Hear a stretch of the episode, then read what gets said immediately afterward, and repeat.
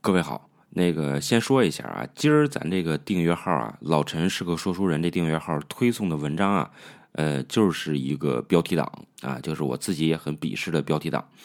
嗯，今天这个主题呢，其实跟这个标题啊关系不大啊，标题呢只是为了这个解释主题啊而随便举的那么一两个案例啊，所以大家不要被这个文章的大标题所欺骗。是吧？你看我这个虽然良心都被狗吃了啊，但是多少还剩下一点儿。呃，今天呢还是继续给大家拆书啊，我们还是拆解一本书。那今天给大家拆解的这本书呢叫定位啊。这个说起定位啊，我先讲讲自己的经验。我发现周围很多人啊都不太会给自己定位，哎，这也是我为什么会取这样一个标题的主要原因。比如说我以前在。时尚杂志工作啊，时尚杂志做编辑啊，大家知道啊，这个呃，曾经有一个笑话，是调侃我们这些在时尚杂志工作的编辑的啊，怎么说的呢？啊，这笑话说，时尚的编辑啊，就是一群这个每月挣着八千块钱啊，然后呢，教那些每月挣两万块钱的人，怎样一个月花掉十万块钱啊？这为什么这么说呢？因为这时尚编辑的客户啊。这个时尚杂志的客户啊，基本上都是奢侈品牌，LV 啊，什么 Prada 呀，啊，什么兰博基尼呀，啊，这个小牛电动车呀，啊，巨力三蹦子呀，全是这个啊，都是高端品牌。但是这个话题啊，稍微有那么一点点的偏颇啊，就是好像很多人都很认可这个啊，就说时尚编辑就是每月挣八千啊，然后交这个每月挣两万，怎么每月花掉十万？很多人都认可这个，但是其实这个。是有一点点偏颇，或者说有一点点问题的。为什么呢？因为很多工作都是这样。大家仔细想一想，是不是？比如说工地的民工，哎，您看工地的民工，难道不是每月挣着五千块钱，甚至更少，然后让那些每月挣两万块钱的人买几百万啊，甚至上千万的房子吗？啊，其实从根儿上来讲啊，都差不多的啊。但是为什么这个会有这样的调侃呢？这个这个问题的根源啊，其实就在于定位不对。大家有没有想过，编辑就是编辑，即使你推荐了奢侈品牌，即使你每天都跟奢侈品牌打交道，但是你还是一个编辑。从根儿上来讲，你根本就不是那些奢侈品牌的受众。从某某某种角度上来讲，对吧？民工呢，就是民工。你背后的那座高楼大厦，也许啊，从来就不可能属于你啊。当然，除了这个一夜暴富的是吧，或者突然中彩票的，这个咱单说啊。所以他们其实是不属于你的，这就是定位错乱的问题。所以呢，很多这个时尚编辑啊，他的定位是这个是是这个极其错乱的。我去过一些时尚编辑的这个家里啊。但是你们别误会啊，这个我是好多人我们一起去的这个时呃时尚编辑的家里，男编辑啊，为什么呢？为什么我要解释一下呢？啊，因为这个大部分时装编辑男编辑啊都是 gay 啊，我我我我不是对吧？我一生热爱妇女啊，所以我们聚会呢啊就是大家一起去的啊，去的这些这个时装男编辑的家里。然后呢，他你看他这个时装男编辑的家里很有意思，家徒四壁，什么都没有，电视也没有，洗衣机也没有啊，就他整个这房子还又小又破，比这个地下室啊好不到哪儿去。但是他家里有一样东西特别多，什么东西啊？衣服、鞋啊，这些东西特别多啊，而且呢，都是这个咱刚才提的这些大牌啊，这巨力电动车什么的，全是大牌啊。当然了，这个每个人的追求啊，他不一样。我呢也没有权利在这智慧人家，对吧？我只是想说呀，作为一个编辑，其实你的定位啊，就是把片儿拍好，把文字写好。如果你把自己定位成你的用户本身，那肯定是有问题的，对吧？就好比一个民工不能把自己定位为买房的人，对吧？虽然你是为买房的人服务的，但是你跟目标受众、跟用户之间。是两回事儿啊，不能混为一谈。还比如说啊，这很多时尚编辑啊，因为工作的原因啊，就是时不时的可能得跟一些这个十七线的小明星啊打个交道。天长日久啊，日久年深，有些编辑就觉得我天天跟明星混在一起哈，好像我也是明星了，对吧？其实啊，您天天跟明星混在一起，您还是个傻叉儿。当然了，大部分明星啊，其实也是傻叉你看那些明星啊，每天说着莫名其妙的话。啊，这这，比如说问个明星啊，你为什么这个呃愿意演这个戏呢？啊，明星矫揉造造作啊，是吧？这个捋捋头发啊，然后明明是一东北明星，非得一口这个港台腔啊。这个我我是觉得这个剧本写的好了，所以我就我就答应来演了。哎，别逗了，不给钱谁演啊？是吧？咱咱就简单点呗，是吧？至于装着大尾巴狼吗？所以很多时尚编辑是这样。啊，这很多时尚编辑，这个平常聊天开口就是啊，成龙大哥怎样，啊，红雷哥怎样，啊，冰冰姐怎样？哎，我就纳了闷了哈，人家到底知不知道你是干嘛的呀？啊，您跟成龙大哥、跟红雷大哥一起扛过枪吗？是吧？一起嫖过娼吗？没有的话呀，咱也犯犯不上在这哥呀姐呀在这显摆，对吧？啊，这个呢，都是对自己的定位不准确的问题。好，那到底什么是定位呢？该如何定位呢？咱现在啊，言言归正传啊，来说说这本书。首先啊，这本书里提到的定位啊，和我刚才说的那定位啊，其实有些不同啊。有人说了不同，你还说啊？我就说，我气死你，怎么着吧？啊，我的地盘我说了算啊。因为很多人总是在在这给我留言啊，就是我都不爱理他们，我也不爱回复他们啊。就是他们这个你说什么都会有人跳出来这个。这个攻击你啊，抨击你，哪怕我今天这订阅号里发一个鱼香肉丝，都会有人回复说吃鱼香肉丝显摆你有钱呗，是吧？显摆你能吃辣呗，啊，这个所以咱就不理他，是吧？我就想说这个啊，看你能把我怎么着啊？这开玩笑啊。这本书里啊，对定位的这个定义啊是这样的，他说定位啊是一种传播方式。好，大家先记住啊，这里的定位并不是你对自己的在社会上位置的这种认知。而是一种传播方式，所以跟我刚才说的定位啊是两回事儿。定位呢，就是确立产品在潜在顾客心智中的位置。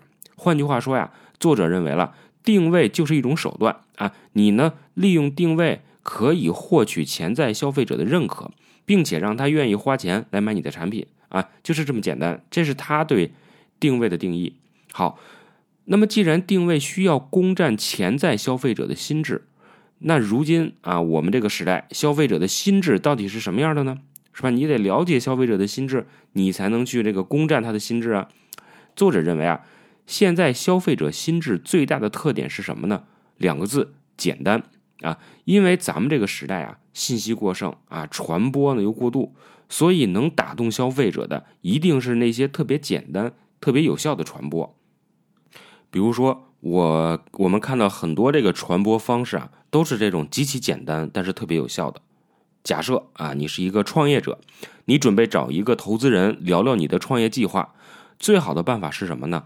就是你能在一张擦屁股纸啊，不是这个呃，一张餐巾纸上啊，餐巾纸上写下来你所有的计划、你的商业模式，这样投资人啊，他才有时间、有精力去听、去看。啊，那么既然信息传播需要简单，需要极简，那么到底该如何做到呢？一张擦屁股纸上啊，到底我该写写点什么，这个投资人才能这个我才能获得投资人的青睐呢？作者也给了一个答案哈。首先，成为第一是俘获消费者心智的有效手段。大家总能记住第一，而很有可能忘记了第二，对吧？比如说。第一个在月球上遛弯的人是谁？阿姆斯特朗嘛，对吧？那你知道第二个是谁吗？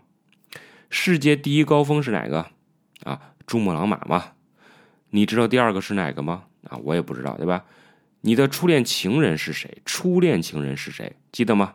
啊，肯定记得。那第二个呢？也记得啊。您要是连您的情人都不记得的话，那只能说说明您这个没心没肺啊，始乱终弃。我也鄙视你啊。我们再来看看品牌，柯达胶卷啊，曾经的柯达胶卷啊，可口可乐、通用电器，这些当年或者现在依然是行业的第一，你都能记得住。可能第二你也知道啊，但远远没有第一那么有诱有这个诱惑力。换句话说，我为什么放着第一的产品不买，非要去买第二呢？我吃饱了撑的。当然了，这里也不是说第二不好，或者说第二就是失败。我是想说呀。第二没那么引人关注，比如说你新交了个女朋友是吧？他肯定会问你，你之前有几个女朋友啊？你就说我有三千多个啊，不是很多是吧？然后呢，你女朋友就得就就接着问啊，初恋是谁呀？他是干嘛的？啊，或者是最后一个是谁呀？啊，他是干嘛的？很少有人问第二个女朋友是谁呀？对吧？就是这个道理。可是大部分品牌啊，它都不是第一，哎，第一只有那么一个。这个这个第一只有一个啊，那该怎么办呢？是不是第二、第三、第四啊，第一百多就都死了呢？其实也不是啊。作者呢给出了一个办法，就是说，如果你依靠你的准确的定位啊，就能跟第一分庭抗礼，甚至有一天呢，你能变成第一。如何做到呢？啊，你要学会找到空位。我们听过那个故事啊，就是这个美国淘金时代啊，很多人去淘金、淘金的啊。这个这去去挖金子的人特别多啊，不是所有人都能挖到金子，但是有一个人最后挣钱了啊，他不是去挖金子，他在这些淘金者啊，他们旁边啊摆了一个摊儿卖矿泉水儿啊。您说这烈日炎炎下，大家就在那儿这个撅着屁股是吧，挥汗如雨的挖金子啊，谁谁谁能不渴呀，对吧？啊，这哥们就在那儿卖矿泉水儿，最后发大财了啊，他就是找到了空位。我再举一个这本书里边的案例哈。大家知道，美国人一直特别喜欢大车，对吧？这个底特律啊，基本上都是生产了一堆车身巨长啊，这绕一圈，您围着这个车身走一圈，得走一个一个小时，恨不得啊。底盘特别低啊，美国人特别喜欢这种车。但是后来呢，大众的甲壳虫来了，甲壳虫的定位是什么？它的广告词里是这样写的：“想想小之美。”哎。这让美国人眼前一亮哦，原来这个小车也可以是美的，对吧？所以当时甲壳虫呢就迅速确立了在美国的地位。除了空位啊，还有一个方法叫高价定位，把你的东西卖贵点，是吧？人家这个卖一盒避孕套五块，你卖二十啊。比如说这个芝华士，哎，芝华士啊，就是那个威士忌啊，芝华士发现啊，二战之后啊，很多高价的芝这个威士忌啊都在走下坡路。于是他这个逆势而上啊，挺身而出，他直接就推出了高档酒啊，这个也是大获成功。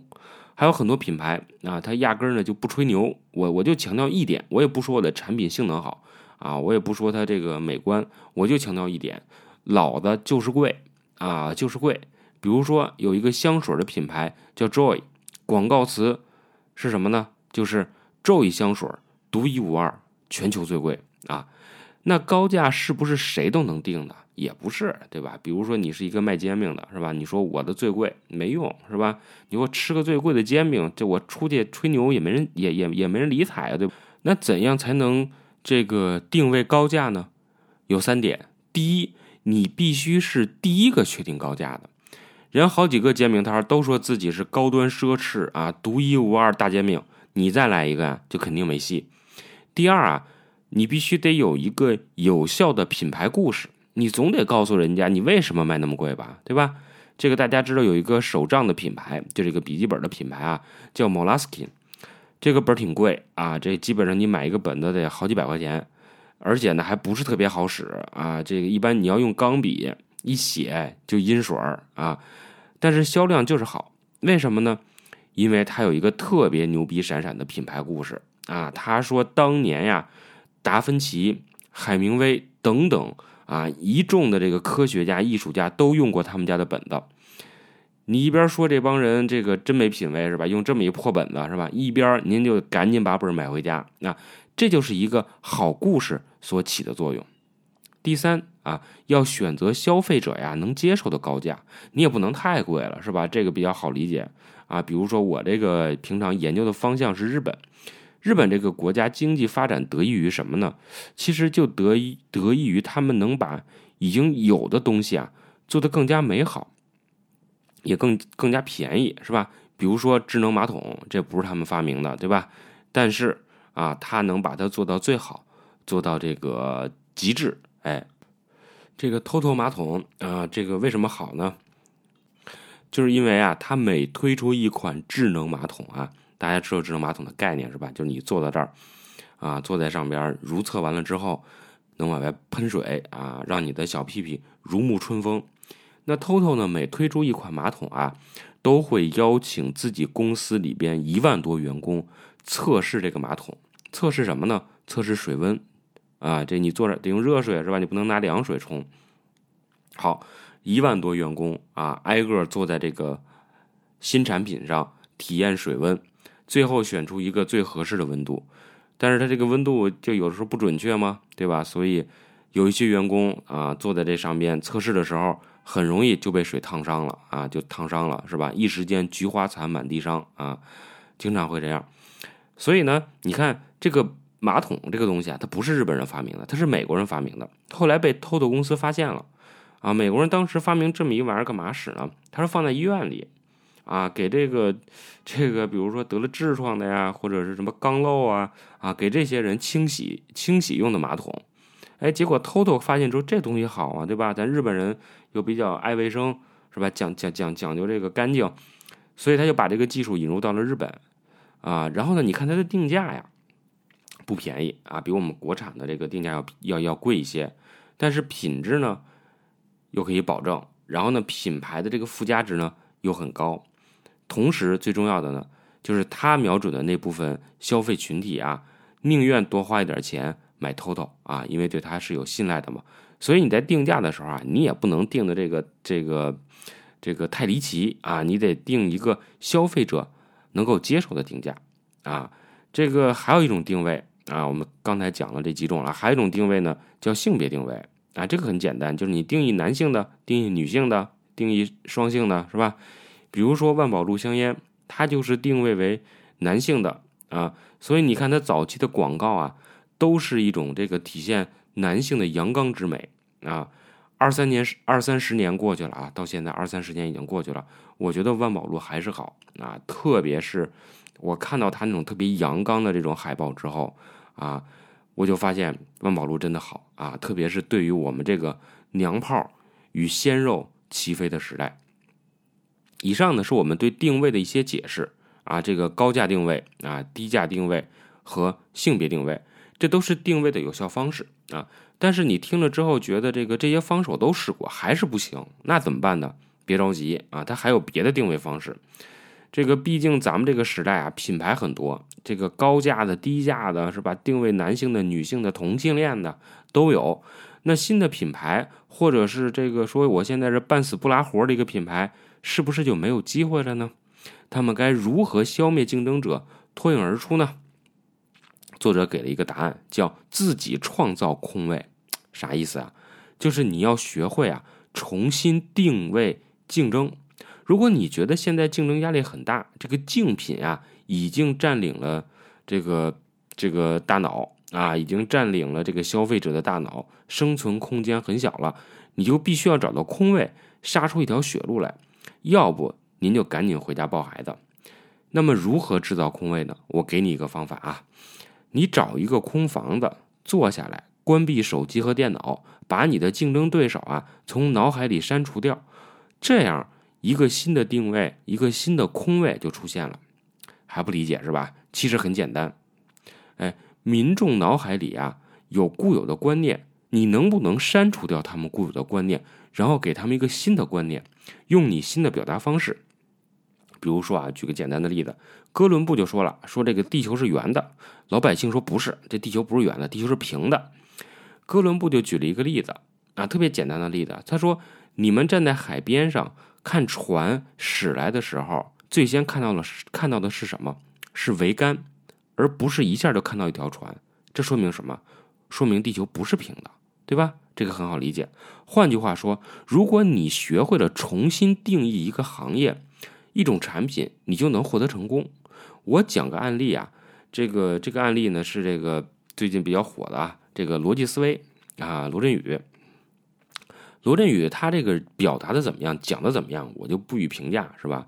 这个毕竟人家也上了奇葩说呢，是吧？我还想上啊，人奇葩说还不让我上呢，对吧？有个文章啊，但是我我还记得挺清楚啊。标题是这么写的：他说，我以前看《奇葩说》从来不快进，自打罗振宇来了啊。但是不能否定的是，罗振宇给自己的产品的定位啊，就是比如说他说得到啊，他的定位是非常非常准确的。他说得到这个产品啊，A P P 啊，不是帮你打发时间的，而是帮你有效利用时间的。就是在短时间内让你学习到你想学习的东西，让你的时间更有效。这就是重新定义一款产品的好案例。比如说，你看分众传媒啊，还有厕所里边那些贴的那些什么什么各种传媒的那些小广告啊，它的目的是什么？是帮你消磨时间。我们总是说这个，大家现在时间碎片化啊，这个碎片化呢，就是比如说你在等地铁的时候啊，可能大概几分钟的时间是碎片化啊，然后你在地铁上无聊，可能坐地铁大概半个小时，这是时间的碎片化。很多人都想的这个很多产品想的办法呢，是怎么？让你这个这个碎片化的时间过得没有那么无聊，但是罗振宇的得到这个产品呢，啊，它是帮你合理利用时间，在这个碎片化的时间里，让你学到一些东西，学到一些知识啊，所以它这个立足点呢是非常有意思的。我们再来举个书中的案例哈，有一个这个沃特卡品牌叫红牌儿啊，美国的大家都知道哈，不陌生。他们的广告是什么呢？在美国，大多数沃特卡都是俄罗斯产的。沙漠娃啊，是一个这个沃特卡品牌啊。他说，大多数沃特卡啊都是俄罗斯产的。沙漠娃这个品牌产自宾夕法尼亚啊，斯目录产自康尼迪格州，而红牌真正产自俄罗斯。这就是他的这个广告广告词，是吧？后来呢，红牌就开始大卖。这种方式其实很简单，对吧？就是因为我们平常生活中啊，特别是中国啊。充斥着很多虚假的东西，反而让真的东西啊更容易脱颖而出。哎，我昨天去吃烤串啊，发现有一家烤串店菜单上就写了百分之百纯羊肉啊，这句话让我很安心吃啊。虽然它可能不是，你知你知道明你明白我要表达这个意思吧？就是他告诉你了，我们就是百分之百纯羊肉，那是因为其他的店都没有说，可能其他店也是纯羊肉，但是他没有表明这一点，对吧？所以呢，我就会去选择那个给了我心理暗示的啊，就是这么简单的一个道理。有人说了，说这样的广告是不是有有些不道德呢？确实啊，这个这要是在中国啊，这个像我们说的红牌的广告啊，就就推广不了啊，是吧？因为这新的广告法也规定了啊，这个你广告法里说了，不能说你是最牛逼的啊，也不能说别人是最傻逼的。但是这个这个广告方式啊，在美国是可以的，红牌这种方式在美国是可以的。美国广告界呀，有一句流行语是这么说的：说文明和教养啊，会赢得尊重，但在广告战中，它不是什么好的品质。好，这个呢，就是今天想跟大家拆解的这本书的内容。你可能会说了，就就就这么简单就完了啊？其实这本书告诉我们的道理啊，就是这么简单。这只不过这个美国人写书啊，他为了证明自己的观点的正确性啊，他会弄一堆案例出来啊，案例很多很丰富啊，我呢就不一一给大家举举例了，是吧？如果各位有兴趣啊，还是劝你们自己去看一看这本书啊。好，聊完了传播意义上的定位，我们开头就说了啊，说这个今天聊的定位呢是传播上的定位啊，咱们呢再回到最初的那个话题，哎，对自我的定位。我们到底该如何给自己定位呢？我认为啊，定位分为两种，一种呢叫生存定位，一种呢叫理想定位。生存生存定位很简单，对吧？为了吃饱饭啊，为了能不啃老。当然了，咱这个时代不啃老好像也不太可能，是吧？你可能吃喝拉撒泡妞结婚，你都不啃老，但是一旦说到买房啊，您多多少少可能还都得会啃一下老，对吧？您得啃一口，是吧？没办法。这不怪你们，只能怪房价和我们这个时代。所以生存定位啊，就是找到你自己的一个位置，让自己能够安身立命。比如说，我大学呃学的专业是日语，我那时候比较叛逆啊，我其实特别不喜欢日语。我当时认为我自己应该成为一个作家啊，应该成为一个作家，至少应该成为一个呃记者，因为我发现很多伟大的牛逼的作家都是从记者开始做起的，比如说。海明威啊，比如说这个，呃，马尔克斯啊，他们都曾经做过记者。但是我偏巧学的是日语，跟这个传媒八竿子打不着，没有办法啊。我我虽然在毕业之前也想了很多的办法，想让自己成为一个媒体人，但是都以失败告终。呃，然后大学就毕业了，我必须要，我面临的第一个问题是生存的问题啊，那我就给自己重新进行了一个定位。定位就是我是一个学日语的，而且是在一个呃，在中国非常牛逼的一所大学毕业啊，这样的话足以让我能够在日本公司里边找到一个工作。虽然薪水可能不是很高啊，这个虽然起点也不是特别棒，但至少能够让我安身立命啊，能够让我不再伸手向家里要钱。这就是我对自己的一个生存的定位。那理想定位呢？当然就是这个明明确自己的理想，明确自己的方向，然后将自己定位于一个位置，并且为此而努力。就像我，我我这好像有点自夸，其实不是，我只是想说我自己的这个成长的路径啊。那我在这个日本公司工作的这段时间呢？呃，就对日本啊，包括日本的文化、日本的商业进行了这个大量的研究，所以才后来写了这几本书，啊，然后出书之后呢，就被一些媒体的朋友看中啊，然后呢，就顺理成章的又成为了媒体中的一员。那这个时候可以说我的理想定位呢，至少是阶段性的是这个实现了。但是我现在又离开了媒体啊，我就开始对自己有一个新的定位了，那是后话。所以呢，我觉得定位呢是可以分为两种的，一个呢叫。生存定位啊，一个呢叫理想定位。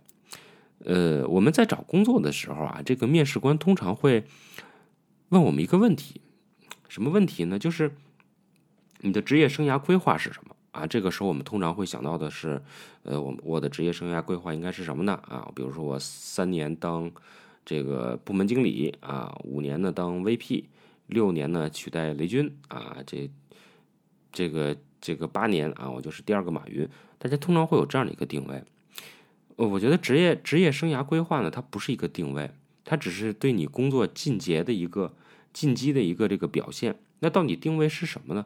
其实是一个长久的，是你应该去坚持的一件事情。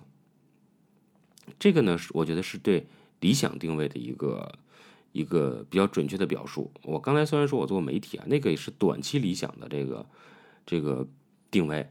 啊，那说回来，那我的长期的这个理想定位是什么呢？我觉得我这个人也没什么特别多的本事啊，也没有什么特长啊。这个我喜欢写作啊，我喜欢表达啊，这个我喜欢去叙述。所以呢，我对自己的定位呢，就是我的一生呢，只能用两件事情来实现我的理想，来获取我个人上面的个人的成功。一个呢，就是用我的嘴啊，口口口活啊；一个呢，是用我的笔。啊，我的所做的任何的工作都不能脱离开这两件事情，啊，这就是我对自己的定位。所以呢，我也希望大家能够考虑一下，你们对自己的定位是什么样的的啊？如果你没那么害羞，欢迎你在我的这个个人订阅号“老陈是个说书人”里边分享一下你对自己的定位。好，这就是今天想跟大家分享的内容。哎，等会儿好像不太对哈。这个按照惯例，我应该在订阅号里边再给大家发一下《定位》这本书的这个知识清单啊，但是我今天没有啊。你们看到的时候，只会发现我这个一条语音在这摆着呢。为什么没发清单呢？啊，我后来才知道啊，很多发清单呀，什么这个这个笔记总结那都是这个收费的项目，我这一直是免费的，是吧？我还每次吭哧吭哧的给大家写清单这个当然写一下也没什么啊，可是我。不能破坏这个行行业的规则，是吧？啊，所以等哪天我这个节目变成付费的，我再给大家写这个知识清单。好，我说完了，咱们下周再见。